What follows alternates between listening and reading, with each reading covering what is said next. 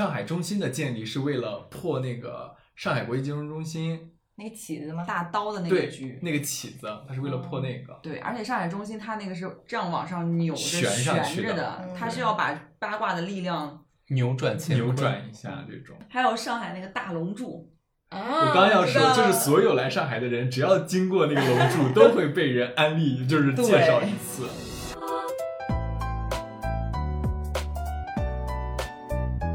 Hello，大家好，欢迎来到囫囵吞，我是小野。我是老欧，我是张姐，我是特一安，今天很有意思啊！今天我们在录节目之前，大家集体做了一次开盘，就是在星座开盘？星星座方面，就是就看大家的那个星盘开了一下各自的星盘，对，然后找呃高人给算高人嘛？当然你们觉得他算高人吗？是老算真的师超级准。所以这声老师叫的还蛮值的哈。对，就真的我也是其实蛮惊叹于这个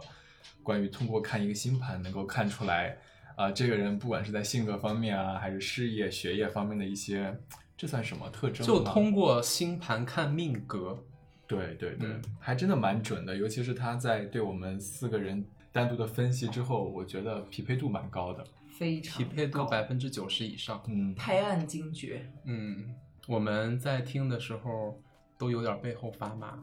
对，对首先就是关系，就是这个算星盘的老师跟我们是没有见过面，素不相识，素不相识完全真的 totally 的素不相识。对，然后我们把星盘给到他之后，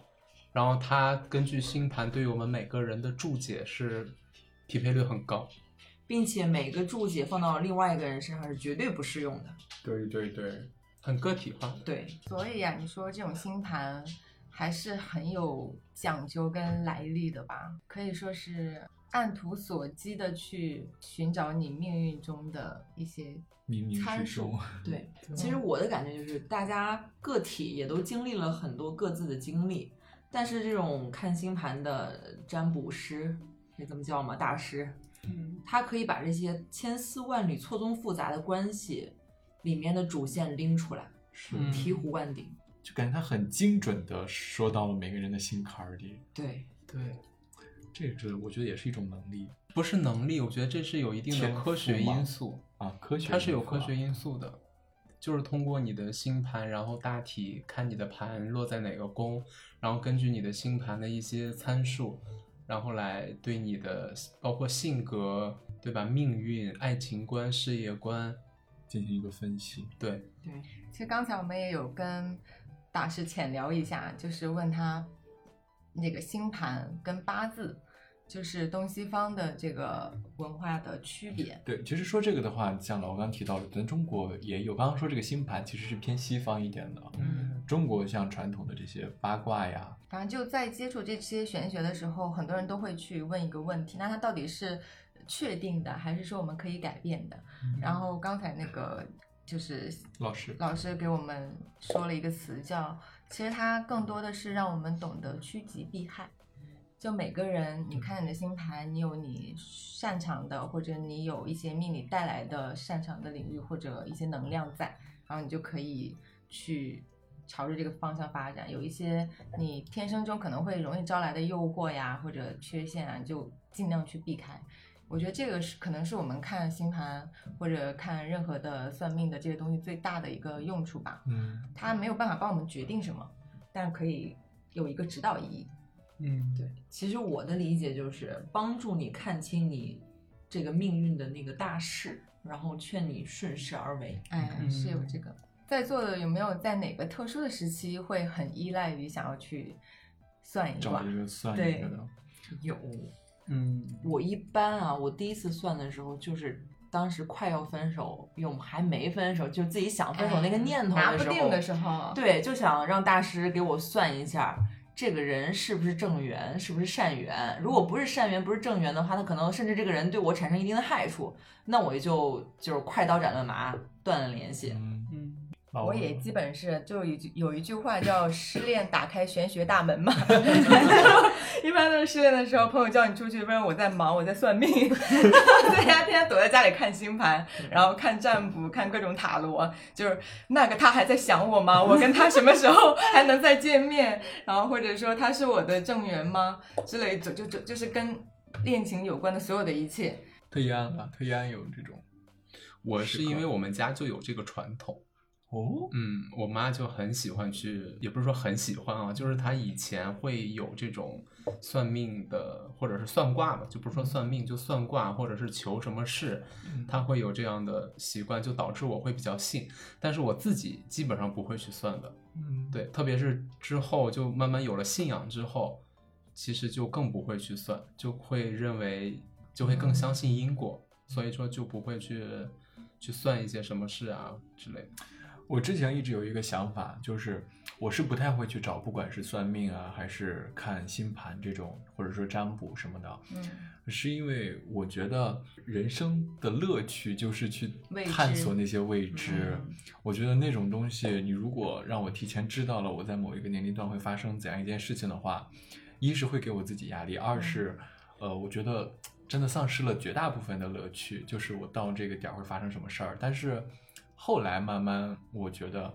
呃，你如果哪怕你提前知道的话，对你来说去进行一个合理的规划或者是安排，然后能让你所已知的这件事情，算是那种锦上添花的一种感觉。嗯，对，所以我现在开始不是那么排斥这些行为了。我觉得有没有一种可能，其实像我很年轻的时候，也会不太去看重这种东西。嗯我感觉有可能是那个时候，因为我们的未我们的未来还是有无限的可能性的。嗯你不害怕去做任何的选择，或者是他会不会给我呃是一个错的呀，或者让我错过什么？但是当年纪到了一定程度，你会很怕 你做一些选择，让你去错过了很多东西。啊这个也可能是这样理解，就是年轻的时候，你的未来是感觉是有无限的，可以有探索的可能的。嗯但是你在经过一件一些事情或者一些岁月的这种捶打之后，你回过头来看，其实还是会有一些地方你会感觉到，比如说某一个很不经意的事情，或者某一个念头，然后它的一个转折，其实对你的生命都有很强的这种影响。嗯，我觉得其实还有一个原因就是和有一些人的性格有关系。有些人他就是急于知道我会发生什么，我想去探个因果。像我很多，就我的高中同学有两个关系特别好的，他们就会去找我们那儿的会看手相呀、看面相的大师，隔三差五就要跑过去问问我接下来这段时间会发生什么，呃，有什么好的，有什么不好的，他那个大师可能就会告诉他。呃，目前看来还都蛮准的。就我那个同学那次去看嘛，找大师，然后大师一进门儿就说你最近一定要注意身体的这个安健康这一方面的。嗯，然后就拿这一个为例啊，他出门第二天，他真的是可能是自己没有注意到，然后就腿就磕在了那个马路牙子不是马路牙子那个石桩上，啊，然后就磕的还挺严重的，他就让他一下子就信服了这个东西，然后于是就隔三差五的去找他看。我其实就是我问卦看星盘，我还有另外一个心理，我可以说我更多的是基于这个心理跟角度，就是我要去做验证。嗯嗯就是假如说我十年前算了一卦，然后他指点出来很多大的方向、节点跟细节，甚至，然后十年后我再去返回去回望我当时那个卦，因为我算卦的时候会做笔记，嗯。对，然后这个时候它产生了很多很多样本，可以说，然后回顾这些样本，就只要你时间线拉的足够多，它这个样本数量一定会慢慢的增加。嗯。然后你回顾它到底算的准不准，或者说在某些节点它的描述跟你实际发生的它有多大的偏差，你会产生一种更新的理解，嗯。再去看你之后的路嗯跟之后的卦象。嗯。咱再聊聊，就是关于你在生活当中所见到的，或者说是验证过的，或者是发生的这种比较玄乎的事儿，有吗？其实，在去年的时候，我看过一个，让一个星盘师给我看过一个卦，然后当时只是问了一个问题，就我现在感情我应该怎么选，嗯然后大概描述了一下他最后给我的，因为他是一个嘴很毒的一个就比较直接。朋友，一个不算朋友，他就是专业的算塔罗的。然后他给我说了一堆，你应该怎么样，你应该怎么怎么样。然后他说最后说了一句，你如果还是按照你现在的这样的话，你就去出家吧。好毒啊！对，但是他给了我之后，我还是按照我自己的想法去做了。嗯，然后到现在，其实反过来看，他说的其实是对的，但是我依旧没有，就是怎么说呢？他可能能够给你预知到一些东西，他告诉你了，甚至，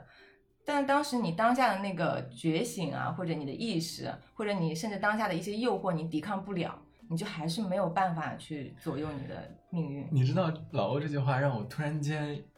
想到一种一个说法，不是说那个宿命论吗？嗯，就是你即使知道了，你也改变不了。嗯，就让我某突然间些程度是这样的。对，让我突然间又回想到了那个《步步惊心》，他穿越回去了之后，他就像一个算命的，我已经算准了，四爷会上位，然后呃怎么样，八爷会被什么四爷陷害，然后让四爷提防他。每个人的命运他都算到了。，对种种，但是他还是没有改变得了这个结局。嗯，但他因为他不知道自己的命运，对他不知道自己的命是啥。我是因为呃从小感觉我没有经历过，但是在身边发生过这种的事情还蛮多的。呃，但大概率都是偏向于那种听说过的啊，都是偏向于那种仙儿家的那些。嗯就比如说呃被黄师傅上身的这种故事，嗯我听的特别多。嗯就是可能他们在某一个瞬间，或者是某一个什么节点，惹到了这个黄黄大仙儿、黄师傅，嗯然后后面他就会可能被附身啊，然后包括他的语音、语气、语调都会发生变化，就会变得很像某一位故人哦，这种，就会在其他人看来就是哎那个谁谁谁回来了，就是这种感觉，然后大家就会请什么大师啊、大仙儿什么的去给他做法，类似于这种。嗯然后果然之后就慢慢又好了，就听过这种特别多，然后就让我觉得这些东西反正就是宁可信其有，不可信其无。嗯对，不能不信，那也不能强信，就大概这样一个概念。有之前我有听说过一些他们比如身上有什么病症的，嗯，对，然后你去西医、去中医，可能都没有查出任何的问题。是这个时候就会有人建议你去看一下这些。离我最近的发生过这种事情的就是我姥爷。我姥爷他前一段，他去年的时候，呃，可能在后腰还是就是偏下半部分吧，有一个嗯脓包，然后去找那些各种的医生看过之后，反正给的处理的方案就是家里人可能并不是很想这样去做，嗯于是就带着他去找人看了，嗯然后还看出蛮多门道的，然后回家之后就是进行一系列的处理，嗯，处理过后，但最后这件事情，说实话还是在医院。现代现代科学。对，依靠 现代科技，然后可能给他植皮啊、做手术啊、排脓啊这些，然后才让他慢慢恢复的。所以这个东西怎么说呢？仅供参考，我觉得。就是你如果是很相信它，嗯那其实你就跟这些能量更共频。对你更共频的话，它就更容易起作用。是，嗯，我记得上大学的时候有一个哲学课，那个老师在讲，就是有三个人，你相不相信这个世界上有鬼？然后呢，很相信的那个人去了之后，他就平安的回来了。嗯然后一个很不相信的人去见鬼，然后那个鬼也没有伤害他，他也平安的回来了。然后那个半信半疑的人去见那个鬼，然后那个鬼就把他吃掉了。啊 然后这个告诉我们立我们哲场要坚定学老师跟我们说的意思就是，你可以信，也可以不信，但是不能半信半疑。哦，天哪，我嗯这个想法也要转变一下了。其实不是还有一个更很明显的现象，就是很多富人会极其的嗯，迷信嘛。对，这就说到就是什么人会格外的看重这些。我觉得有一个是富人，还有一个是普通人，但是某一个阶段有一个就是有关玄学的词叫低谷玄学，嗯嗯 就是当你低谷的时候，你很容易想要去借助嗯这种东西看一看。对，的确是富人，就像还是我有一个朋友，富二代，他家很有钱，嗯每年都会去五台山，是河南的是吗？还嗯是、嗯是是河河南的是吧？每年都会去，一连去了十多年。嗯就是他的确也是有这个嗯，好像北京的很多老板也会去去五台山山，对，香港的很多，香港也很多迷信，他们对于风水啊这些的对的。会更加注重一点。他们为什么会格外迷信？有一个说法是说，既得利益者嗯他会更信这个，因为他们比如说一个人在这件事情上得到了一个正反馈，嗯。说明他在这件事情上得到了一些利益，那么在他的圈子里就会传开，一般就是有钱人。嗯。有钱人的话，这个圈子一旦就是有一个大师，他在这个大师经过这个大师的指导得到了一些好处之后，那么在这个人的圈子里就会传开这件事情。嗯。对，我觉得还有一个可能是跟他们所做的、所拥有的东西嗯，有很大一部分是高风险所带来的收益，对，所以他们基于这个高风险，就更需要借助一些运气啊、运势啊这些东西，所以就会对玄学更相信。我记得之前看过一个采访，是说在分析全世界的这种富豪或者很成功的企业家，就是你可以分，就是分析这些人所有人的就是什么机呃什么那个呃聪明啊、才智啊怎么怎么样的。然后他提到了最关键的一个，就是所有成功的人都有一个共同点，嗯这个共同点就是运气。嗯嗯他们都在经历了各种各样的运气之后，变成了一个成功者。所以他们更相信。但是努力的人很多，但真正成功的人却寥寥无几。那他们的差别是什么呢？我觉得就差在运气。嗯，是嗯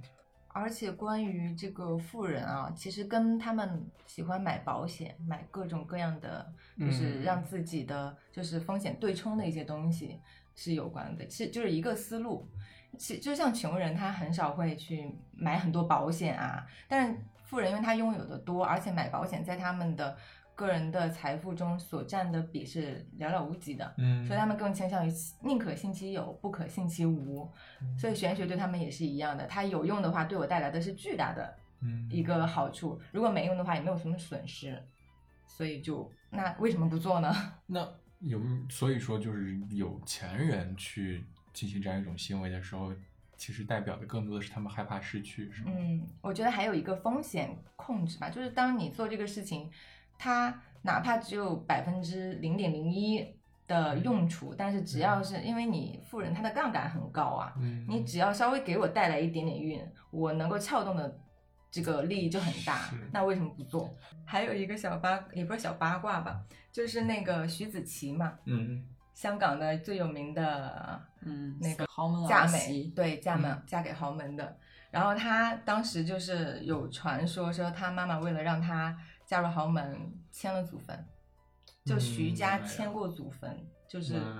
因为这个风水的问题。是的，而且还有她当时就是，呃，她老公就是决定要娶她的之前，给她看过各种面相、面相啊、八字啊，全部都算过，然后说很好，很 OK 才娶的。嗯哦这个其实又有一个说法，就是祖坟的这件事情。嗯，我觉得这个是也是会有讲究的，就是比如说我们，嗯，就是在某一些宗教信仰里边，他就一定说你要去祭奠先祖，嗯，这个是一个很关键的。说为什么？就是因为真正能保佑你，他都是你的先祖，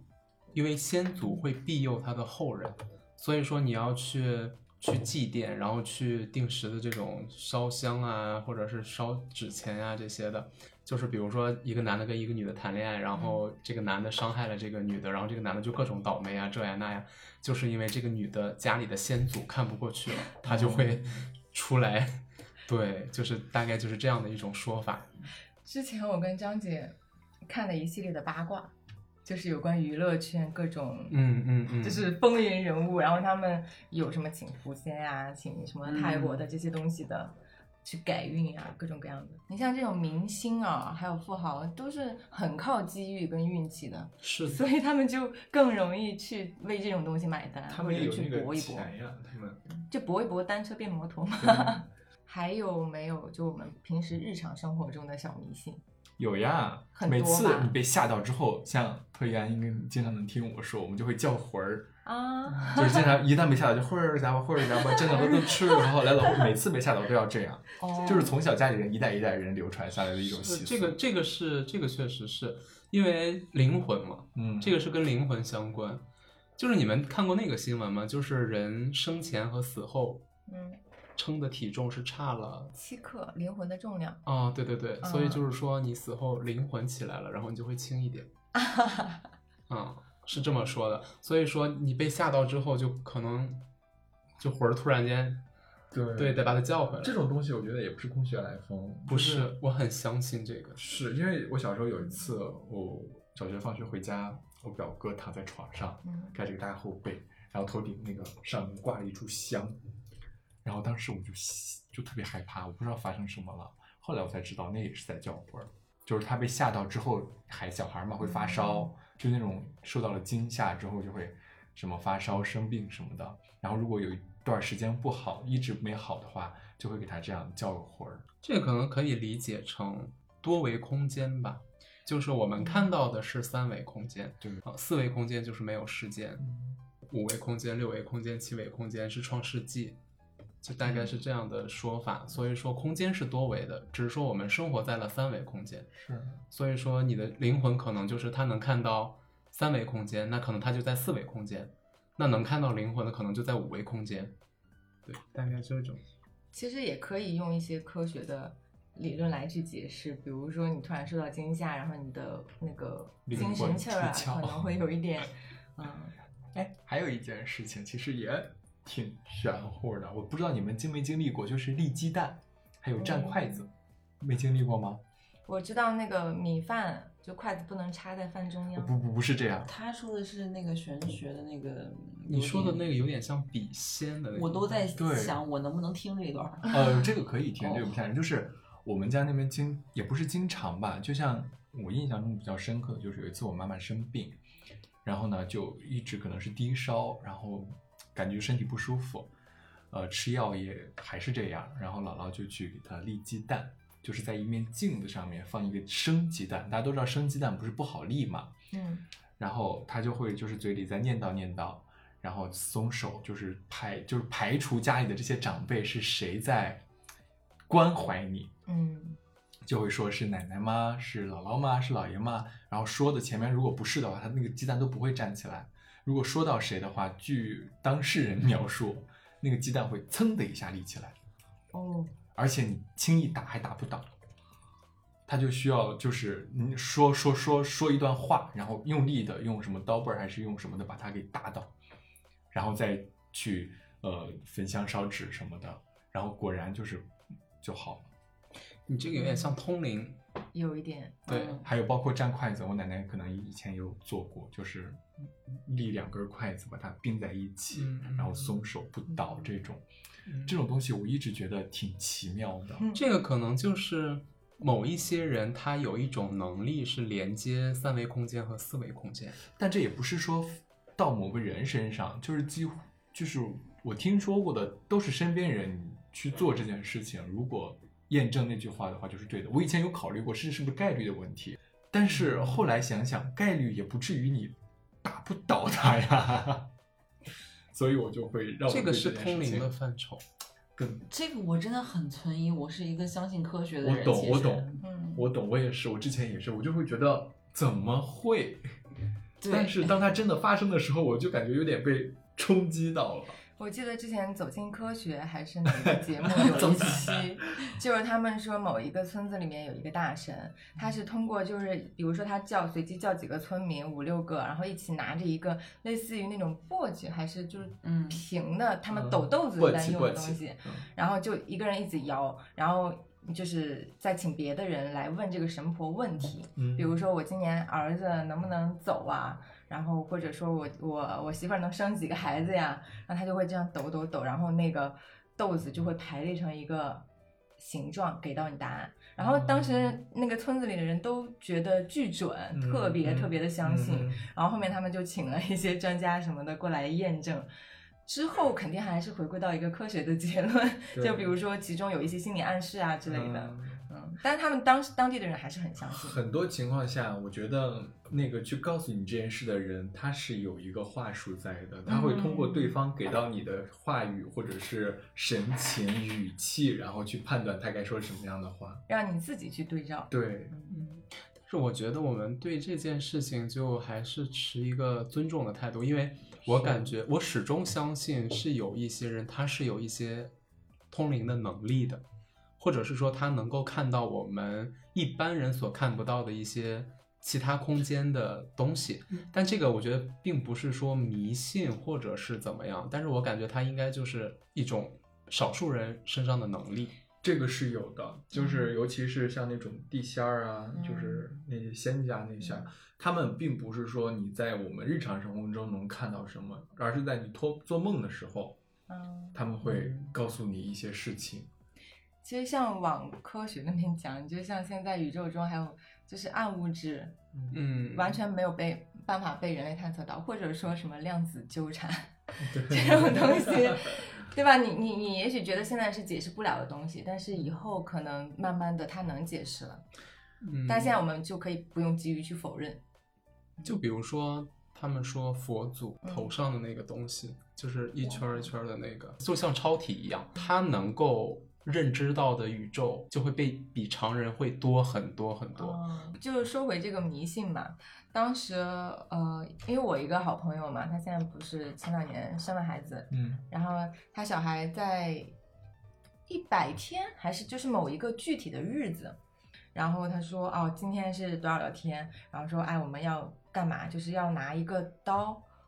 或者呃就刀具的东西。在小孩的脚跟儿后面斩一下，就是嗯切一下。嗯，他说，因为小孩，比如说在多少嗯这个时间以内，其实他还是回，他还是上，就还是没有完全成一个人。对，他他还是上天的东西，他们随时可能会收回去。但是当嗯他到了这个时间段以后，他就才算真正的落到了人间地球。嗯然后，所以这个时候我们就要把它斩掉，就是跟那边的连接就斩断了。其实这种它不是在全球范围内都变成一种通识的认知，并且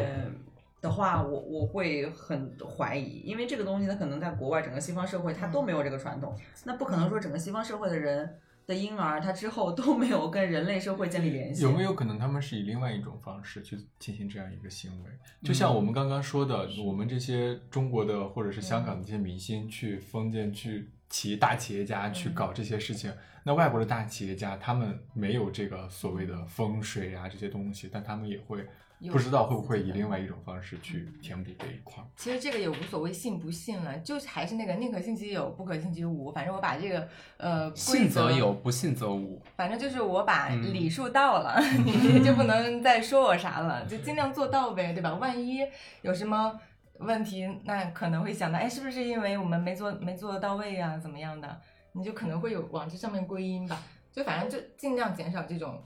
这个变数。你们知道有一个很有趣的现象，就是还是刚才老欧提到的小孩儿那一块儿，嗯就是他们说小朋友在小的时候，这个地方不是头顶这个不是软的吗？嗯他们说这个天眼子天眼儿还没合上的时候，嗯他是能看到我们看不到的东西的。就是尤其是家里他们会问小孩一些事情，然后小孩给到的那个答案，有可能就是有这个所谓的暗示在的。很多时候，我们家里比如说有孕妇、有怀孕的时候，他们就会找一个小朋友嗯过来问说：“你看这个姐姐肚子里是一个呃妹妹还是是一个弟弟啊？”就让小孩去看这个啊性别，然后他们就会给一个答案。然后我觉得这个应该可能是经过了好几次的验证之后才会被大家信服的。但其实也有概率问题。对对对，这个其实我觉得更偏向因为你说，因为你它有百分之五十的比如说正确率。十个人里面有三个人说对了，但是那没说对那几个人肯定就哎呀就当个玩笑过但是说对的那三个肯定就被大肆传扬，对然，后大家就觉得哎好像是这样的，嗯就包括我呃姥爷之前走丢的时候，有一段时间嘛，有一天晚上反正就很久很晚都没有回来，然后姥姥就会问我妹妹妹很小，嗯说哎呀姥爷怎么去哪，还是说什么时候回来呀？这种类似于这种问题。嗯我来总数以上一下刚刚小小野小野提到的这个这个这个这个东西，啊这个东西，开天眼然后开天眼的这个东西，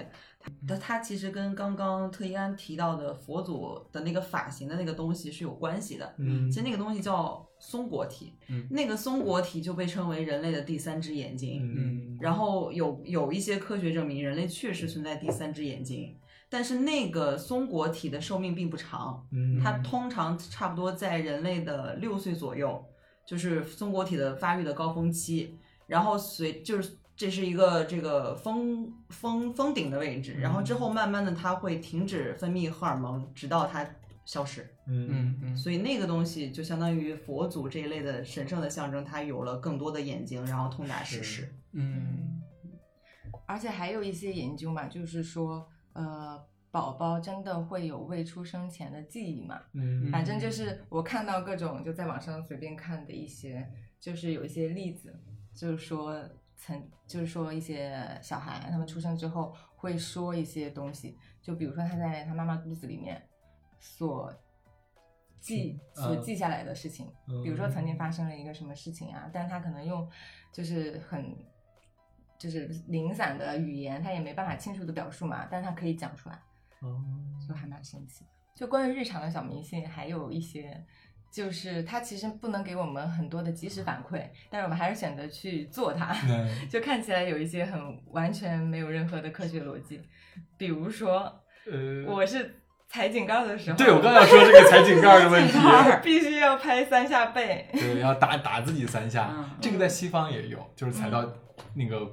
咕哩井，就是咕噜那个井盖的时候对，对他们会去拍三下木头，就类似于这种。我记得当时我之前是没有这个概念的，嗯然后我当时在北京的时候，跟我的一个朋友，因为他他就是特别信这个，我每次踩的时候，他要拍拍拍拍我三下，因为他是我同事嘛。嗯，有一次我们跟老板都一起吃出去吃饭，然后回公司的路上，老板踩了一个井盖，他就是就难受的呀，他就特别想拍又不敢拍。你知道我我甚至我记得我上初高中的时候骑自行车上下学。我骑自行车，如果压了一个咕哩盖儿，我都会 马上把手抬起来拍拍自己。嗯，有时候压到牙，我拍自己六下，真的。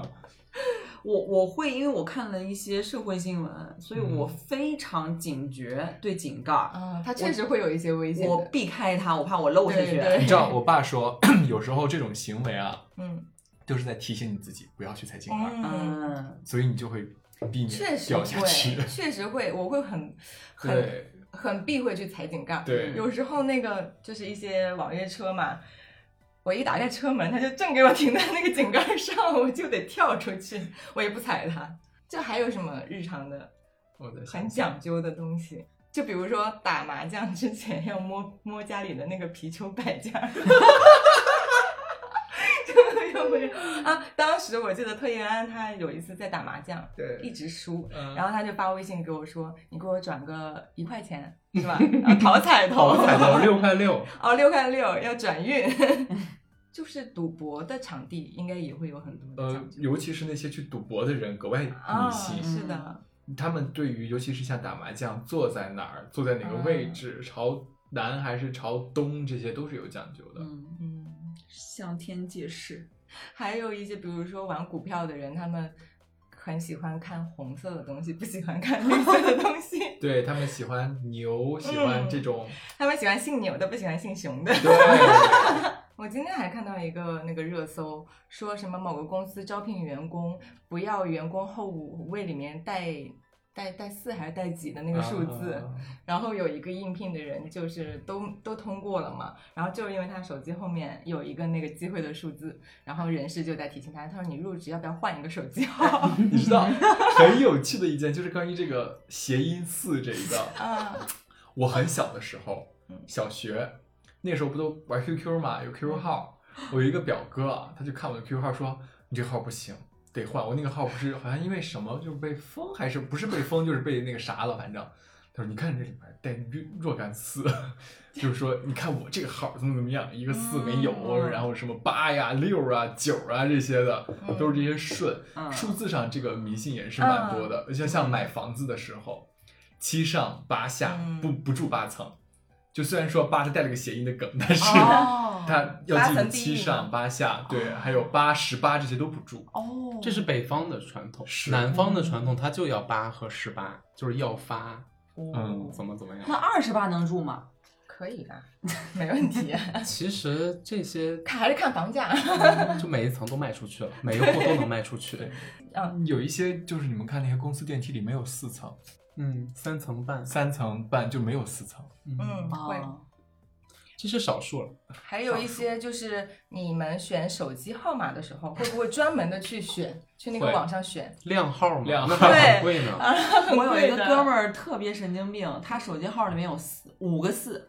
啊，他特别喜欢四，有这样的人，啊也是个靓号的这种五种。个四，他他他不是连着的，就分散的，他就觉得哎四啊特别多。我说你这号是 运气不好吗？说到这个四，我前段时间去 B 站总部去面试嘛，他们那个楼就没有四楼。啊，对，然后他们就是比如说你在八楼，嗯你要下去的话，他说呃你需要就下七层就行了，因为这儿其实是七楼，啊就类似于这种。他们都那么讲究了，是就是还还在亏，还一直在亏但。这个就是以一个设计师告诉你们，这绝对绝少数。我这辈子干这么多设计，没有遇到一个 没四楼的。不是四楼是肯定有，只是他在电梯上没不会。没有。这怎么可能没有四楼啊？就是电梯里面按钮没四哈。啊，它只是按钮没四，按钮比如说四，它就直接变成五。那没有四楼怎么可能？我的想法可能四楼是一一个设备层、设备层啊什么的，这种的就非人用的。对我想多了，是不是 它只是把那个数字抹掉了啊。哦，之前我还接触过一个，就是可以你报上对方跟你的那个出生年月，可以算你们两个的关系。就比如说有一些类似于什么呃荣亲呀或者有衰呀这种关系的，就你可以看到对方克你，还是你克对方，就是对方能不能旺你之类的这种关系。所以有一些那种老板他招员工，嗯，他就会拿这个来算，嗯先算一波，甚至一些呃星座，你跟我合不合，会不会影响到我的运势，对都会去算的。我还在网上查到了一些就是地球人不同程度的日常迷信大赏，呃 就中国人就是很多就是很常见的讨厌四嘛，就刚才我们也聊过了。对，然后意大利人 需要注意每月第十七天，因为十七的罗马数字是那个就是 V I X I，意思是死亡的意思。哦，那他们会忌讳这一天。然后在印度，出门一定要三思而后行。印度人认为打电话给离开家的人不吉利的，这个是什么意思？三思而后行。这可能是要结合印度当地的嗯它可能音译过来并不是三思而后行。还有你刚刚讲那个意大利人啊，嗯他们那个呃意大利面嗯，好像是不能掰断，就是你下的时候，你反正那个东西你不能断。还有那个十三三好像也有很多人是在美国还是在西方的一嗯些国家？是是什么代表邪恶，或者是对，那个厄运是在于圣经里面最后的晚餐这段故事，耶稣耶稣加上十二个门徒，一共是十三个人，哦而十第十三个就坐的就是犹大。哈啊，有大。还有一个关于日本的，日本他们会认为枕头朝北会缩短寿命。那个意大利还有一个小迷信，就是他们打翻在桌子上的盐瓶儿，就这个东西不能打翻，一旦打翻了之后，你要捏一把盐，捏一小撮打翻了的盐往背后去撒，而且这个动作要做三次。哦，在罗马尼日亚，房子只能有一扇出入的门，如果出入不同扇的门会带来厄运，所以就是你不能从前门进后门出。哦，嗯，哎，说到这儿，中国其实很多，比如那个不能在屋子里打伞，打伞打会打伞，不能在屋子里打伞嗯会长不高，嗯不能吃耳屎会变成哑巴，啊不能吃血也是，就是就是张口接那个血嗯也不能嗯说是也会变成哑巴，就这种。还有一个说法是你出门在外，你拿伞的时候不能把伞倒着拿，因为他那个时候好像说是古代的一种，就是家里有人死掉了，你回去吊唁的时候才会有的一个姿势，是吗？就是伞伞倒着倒着拿。哦，嗯，其实不能打伞，这个法国人也也迷信这个。嗯对，就是在呃房间里也不能把伞撑开晾干。嗯，嗯，然后法国人还有一个迷信，就是那个法棍，它不能反着放。哦，真是还有那个意大利人刚刚不是提到一个撒了盐之后要往后扔三下嘛？嗯嗯，他们撒了油之后也有一个迷信，就是撒点盐在油上。油跟盐，油油生盐，什么油克盐？如果可能是那如果他在撒盐的时候把盐打翻了，要继续再撒撒三次盐。然后不小心又碰到了油瓶，就无休无止。哎呦，因为盐在古代是一种非常昂贵的资源，啊，是的，就是你撒了一点点，也意味着你损失了一些钱财，所以他们觉得打翻了盐瓶会带来厄运。哦，还有我们在外面捡到钱的时候要立马花掉，嗯，嗯。不能带回家。其实就在外面就不要捡钱，因为嗯它可能是冥配冥婚啊，这个还是哦，关于这种东西还是很多讲究的。嗯对，就比如说，我们不能把生辰八字什么的随意透露给还对对对对还有那个就是在影视剧中，你如果要扮演一个死人，或者是他要挂你的遗像的话，会你是要塞红包的。嗯啊，还有一个葡萄牙的迷信小迷信是他们不能学月球漫步，为什么？就是往后退的那个滑步。啊，Michael 的那个，对，因为他会走上恶魔的引领道路。哦，这个可能就是跟各个地方文化的某一些文化传承下来有嗯关系。还有一些韩国韩国的小明星是考试前一天不能喝海带汤，因为海带汤在韩国的词语里面还有落榜的意思。嗯，我们那儿有一个也不算小迷信吧，就是上车饺子下车面，就是你嗯临行前要吃饺子，下车之后你要吃面条。嗯。还有就是考试前，这是我姥姥家的一个习俗，嗯，就是考试前要吃饺子。就是我以前从小到大，每次考试前，他们都会给我煮饺子吃，包饺子吃，说饺子意味着骄子，哦。所以每次考试前都会吃饺子。还有就是我们没有每次有什么重大的事情的时候，我们那儿有一种鱼叫白鳞鱼，我们那儿管这个鱼叫响鱼，就是你每次就是不管是结婚还是小孩升学，还是你生孩子，种种遇到这种喜事儿的时候，都要吃那个鱼。这个鱼叫在那儿叫响鱼，所以就是要把这一个时刻你要记住它。所以你就吃这么一个鱼，然后你就记住它了。尤其是当这个鱼做的很好吃的时候，你的记忆就格外的清晰。我记得我上小学的时候，我的姑姑就在奶奶家做了那个响鱼给我们吃，我脑子记得巴巴的，那个鱼真的好好吃。然后于是我就铭记了我上小学前那一刻 在奶奶家吃鱼的这个场景。，big day。对，还有很多其实迷信是谐音梗过来的，对对对，什么呃出监狱要吃豆腐，我以为煎鱼呢。清白 那个在韩国也有，他们还还有一个什么是摸树，嗯，还有吃什么面？尤其是吃猪脚这个面线，香港那边。啊，我昨天才吃过。还有，其实很多也不算是日常生活的小迷信了。嗯呃，就比如说，尤其是在福建啊那一块儿，他们就这个千年的榕树，嗯他们觉得这个东西是有灵性的，他们就嗯不会轻易的去砍一棵榕树。如果是一个树，它生长很久了，是就不就是不允许砍的。是，其实你嗯不管千年的啥树都不 能随便砍。你像我们那边就是仿古街，再往里边走，哦，大槐树那边有一个大槐树，很久很久的，所以我们修路的时候都就是特意的绕了两个路，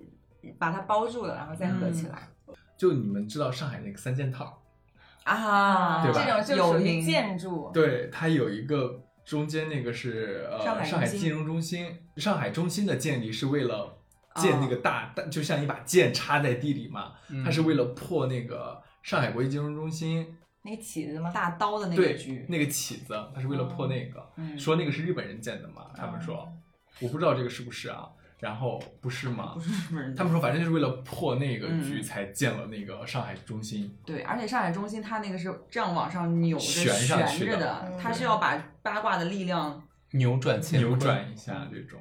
哎，关关于这种大型的建筑，真的好多风水上的道道，之前有听说过很多，嗯很精彩，简直就是各种斗法的那种感觉。还有上海那个大龙柱，啊我刚要说，就是所有来上海的人，只要经过那个龙柱，都会被人安利，就是介绍一次。所以他是因为什么呀？就是因为打不下去，所以他要搞个龙柱，是吗？我听到的是这个版本。对，还说是那个当时来看那个风水那大师，后来没多久就圆寂了。哦，啊，你知道他们还有很多，就比如你造造那个跨海大桥，嗯，我听过很多，就是关于这个桥在海里打桩打不下去，他们会寄一个人进去，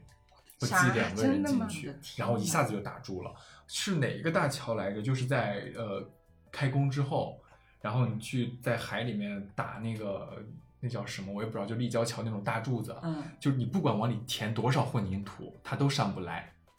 就你一直填一直上不来。然后他们就想办法，就找了两个人说下去探测呀什么的。然后他们一下去之后就把水泥给浇上去了，我的天，然后就打下去了，嗯，就这种故事。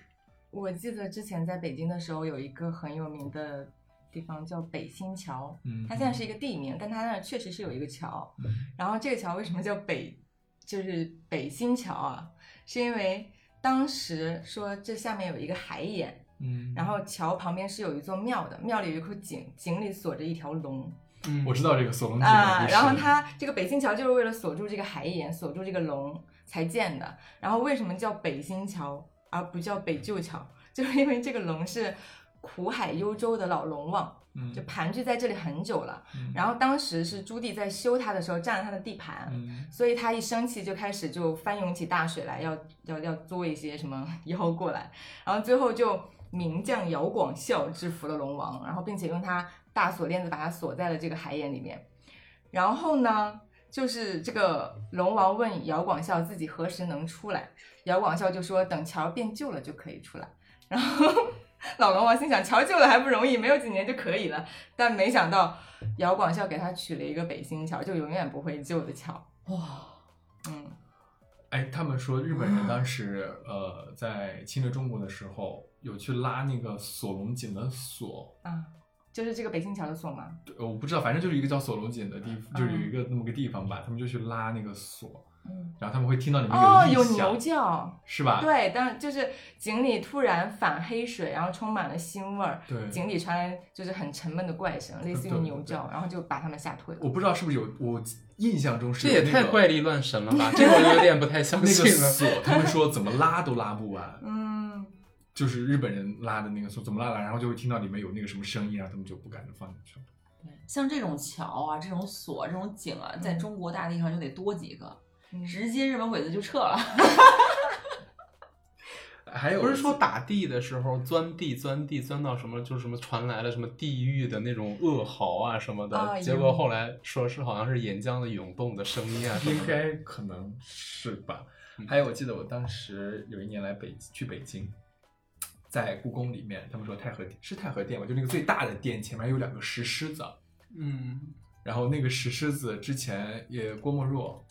呃，在呃有有七七六年是吧？好像是，一九七六。对对对，七六年的时候想把那个石狮子移到中南海去，啊，嗯，然后他就找人去把那个狮子挪了，结果挪起来之后唐山就地震了。哇。然后紧接着当年，嗯，毛主席、周总理、朱德都离世了，郭沫若背了哦锅，天哪！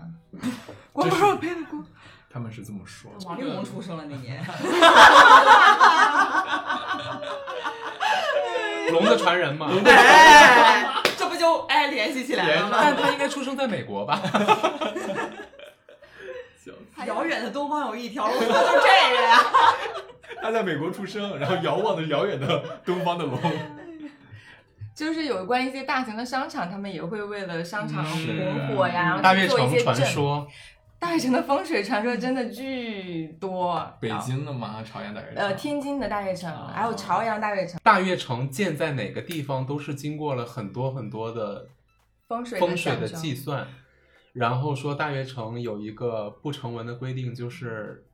好像每年都要祭人吧，祭活人。其实他这个不算，也也算是吧，因为他出事故，相当于其实就是一种反就是，对，说每年都要出一次事故。不止一次。朝阳大悦城就是每年都不很很，就比如说我当时在北京的时候，因为我经常离大悦城近嘛，基本上就是嗯类似于现在的环贸对我 现在的就频率，每次去的话你知道环我就去那个贸也有一个传说，就是之前也有在那儿跳楼的，嗯，然后跳楼还砸死下面的就是经过的人。嗯后来那个环贸的那些就是高层的那个玻璃，本来是玻璃栏盒，就是你那个围挡，它就升高到一米五，根本没办法翻过去。嗯就是因为当时那个呃 IPM 环贸的五楼的那个美食广场那里的嗯天花，它的那个造型跟柱子的结合，像是三炷香。哦，哦哦，对对对，那个三炷香其实是日本设计的，日本公司，那个真的是日本公司设计的。它可能某一些设计刚好对应了某一些磁场，啊然后这些磁场就让这些很多事情就发生了一些机缘巧合。嗯，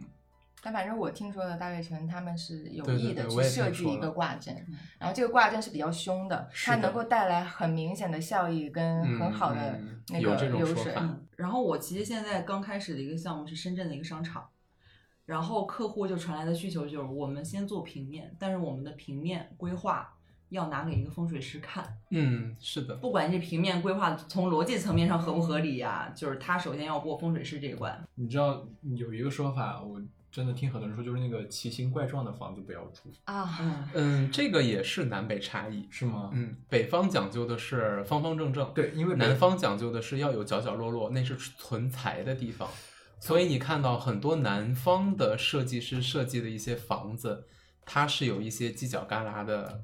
阴角的。呃，他们说嗯北方的这个、关于这个房子一定要方正的这个呃说法，是因为那个故宫紫禁城，嗯，然后这样得出来的，对。然后所以就是北方的，不是说紫禁，城的建设也是在宇宙中心吗？他们说古代就是各个磁场计算出来的。建这个紫禁城的时候，为什么叫紫禁城？因为它源自紫微帝星，嗯，在占星学中，紫微代表的就是紫皇帝。微星嘛。嗯。嗯，代表的就是皇帝，然后所以早期的这个故宫的呃整个图看起来就是一个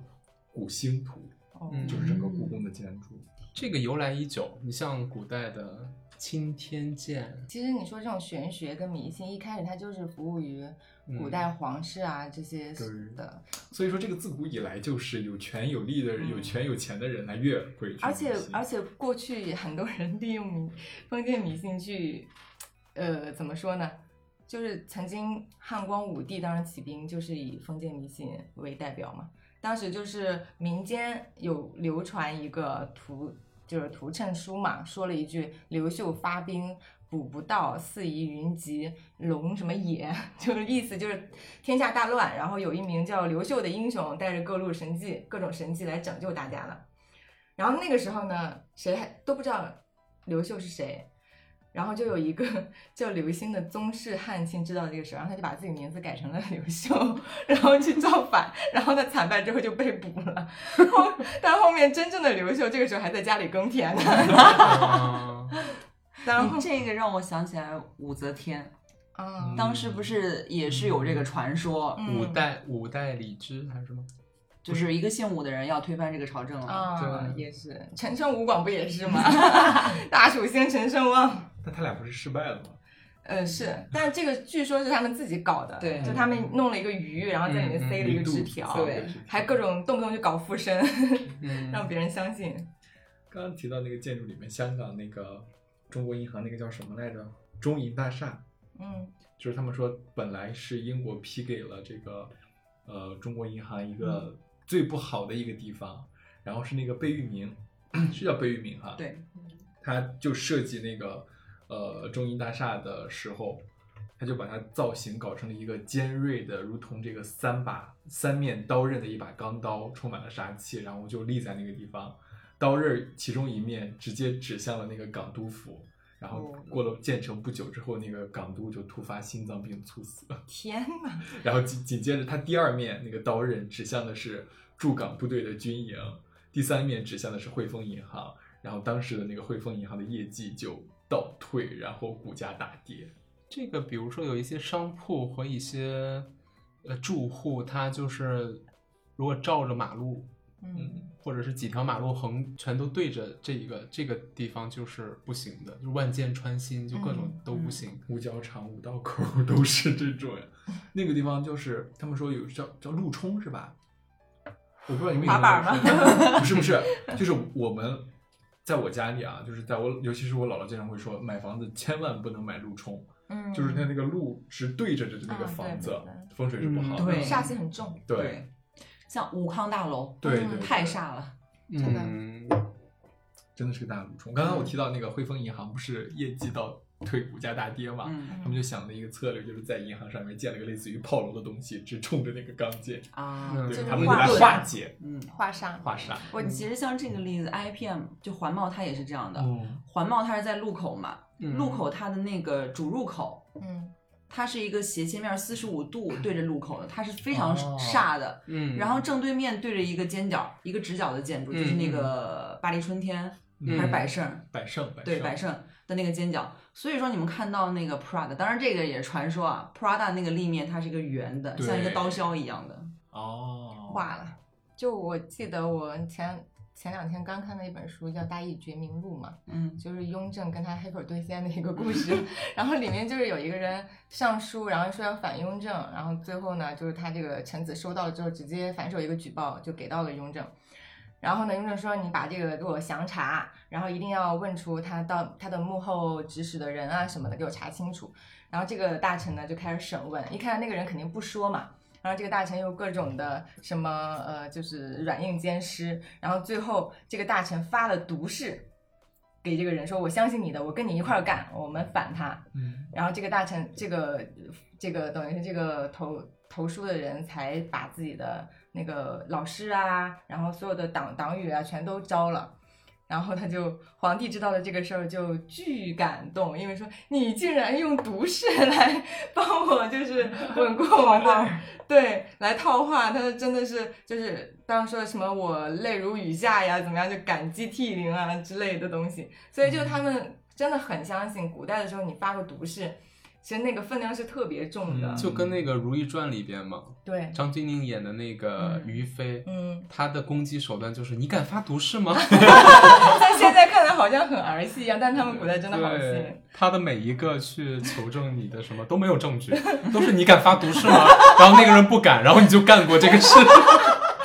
而且后面雍正就是没有处死这个人嘛，就是他找的借口就是因为当时我的这个大臣他发了毒誓，我不能，我不能就是让他硬掉。但是你们想，那个《甄嬛传》里的瓜六，臣妾以全家的什么全族人的性命为保，然后后来就被满门抄瓜尔佳氏，对。啊我以瓜尔佳氏全族什么性命起义，呃，什么？结果最后就是说，瓜尔佳氏所有的男子全部什么杖毙还是怎么样，然后全家都没了。不可能，这这毒誓应验的话，怎么会有关晓彤啊？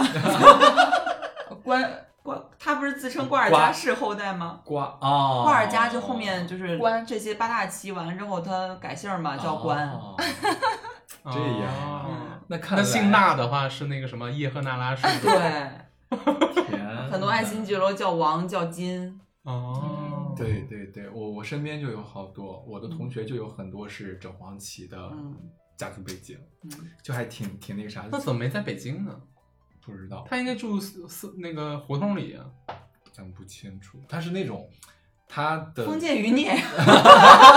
可能不敢了吧？不知道。最东城西城就故宫旁边的，离故宫特别近的几个胡同里的那些老北京人，啊他们都觉得外边的什么朝阳区啊、海淀区都不是北京人，啊，对，都是后来来的。他说，就是我们在皇城根儿，就是北京人，一一辈子都不挪。那四合院破的，好多人就共用一个厕所厨房，他们都不挪，人就觉得那是北京人。啥？那不也是从东北去的吗？闯关东来的。其实说的大一点儿，就有什么民，就是这种民族啊、国家呀、朝代呀，这些都对现在看起来就好虚啊，嗯就何必呢？所以说，我们刚刚不管说的是启示还是去占卜，都是在讨论一个关于我们的命和我们的运的一个事儿。嗯，你们觉得就是这个命和运，嗯，它是不是真的能够算得出来呢？肯定是能够看出来你的大概的一个命盘的。嗯这个东西我觉得是相对确定的，嗯但是就是我之前看过一个，就是也是研究这种算命理学的一个人写的，他说就好像你的命就好像是你呃开的车子，比如说你开车，你有的人出生开的就是跑车，有的人就是个自行车，有的人就是个三轮三轮的那个推车，然后那你所以你出生的命是不一样的，然后你走的那个道也是不一样的，这个道就更像你的运，嗯，就比如说，有的人他开着个兰博基尼，但是他走了一个土路，嗯。就是 你这两年可能你走土路运不好，你开也开不太快，对，然后可能过了五年你转大运了，就回到柏油路上面了，就又快起来了。然后有的人可能他命命格很受限嗯啊，然后但是他就相当于是开了一个就推了一个小推车，但如果是你大运好的话，你就在一个平坦的大道上推小推车，你也可能会跑过那些开跑车但是路不好的人其实你知道这个想法让我想到了一个，就是大富翁我们都玩过哈，啊它。里面有一个命运和机会。我觉得那个嗯不不管你的命运，你在选择的时候，它或者是不能选择，就是你去抽它的时候，不管它是好是坏，总会有一个机会嗯去替你翻盘，或者是说你本来是赢得盆满钵满，结果一个机会你没有把握住，就输得一塌涂地。我觉得这个还是张姐经常说的一句“事在人为”，你能不能去把握住这个机会，能够让你变得更好，或者是更差？其实有一本书嗯，我非常推荐给所有人，嗯，叫《了凡四训》。哦，它就是解释命运的这个关系，它到底是不是完全命定的？嗯它其实就是在呃肯定命运的大势，嗯，但是它不是说你完全无法改变，它可以一定程度上改呃让你改变命运的。逆天改命，它是就是很多事情都是基于一个主观能动性。嗯，然后这本书是曾国藩非常推崇的一本书，然后也是一个融合了儒儒释道的三家的一个很厉害的一个书。那个就是书现在事在人为，它不是禁书，就是流传的。那个书现在放在我的公司的工位 上面，那个书现在在我家的床头，就是哦我爸爸特别喜欢曾国藩，嗯，就是他给我买了好多曾国藩家书摆在家里，对哦然后随之而来的就是《了凡四训》。对，其实就关于这个能不能改变啊，或者是有很多时候就是你的性格啊，你的呃甚至说你的大运啊，就是与生俱来的嘛。然后，但是有时候你去做一些让自己不太舒服的事儿，嗯这个就会很大概率的能够改变你的这个运数或者命运。嗯就比如说我社恐，不想去交际人，可能你的命盘里就可能这种机会啊什么的就不多。但是你去做一些不舒服的事情，那就是我出去参加尽可能多的聚会，然后去发掘更多的机会，这个就就是相当于你在改你的命运了。就做一些不太让自己舒服的事情。如果你一直在做自己舒服的事情，其实你就是在自己的那个原有的命盘上面盘旋。嗯，所以就是说呀，但行好事，莫问前程。对嗯，好啦，那我们今天讨论的一切，反正也都是仅供娱乐，仅供参考，大家浅浅聊一下对你听的过程，大家可能也就是图一乐就好了。嗯，取其精华，去其糟糟粕，哎，对，然后剩一分钟了。欢迎订订阅我们的频道，谢谢大家，我们下次再见，拜拜。拜拜。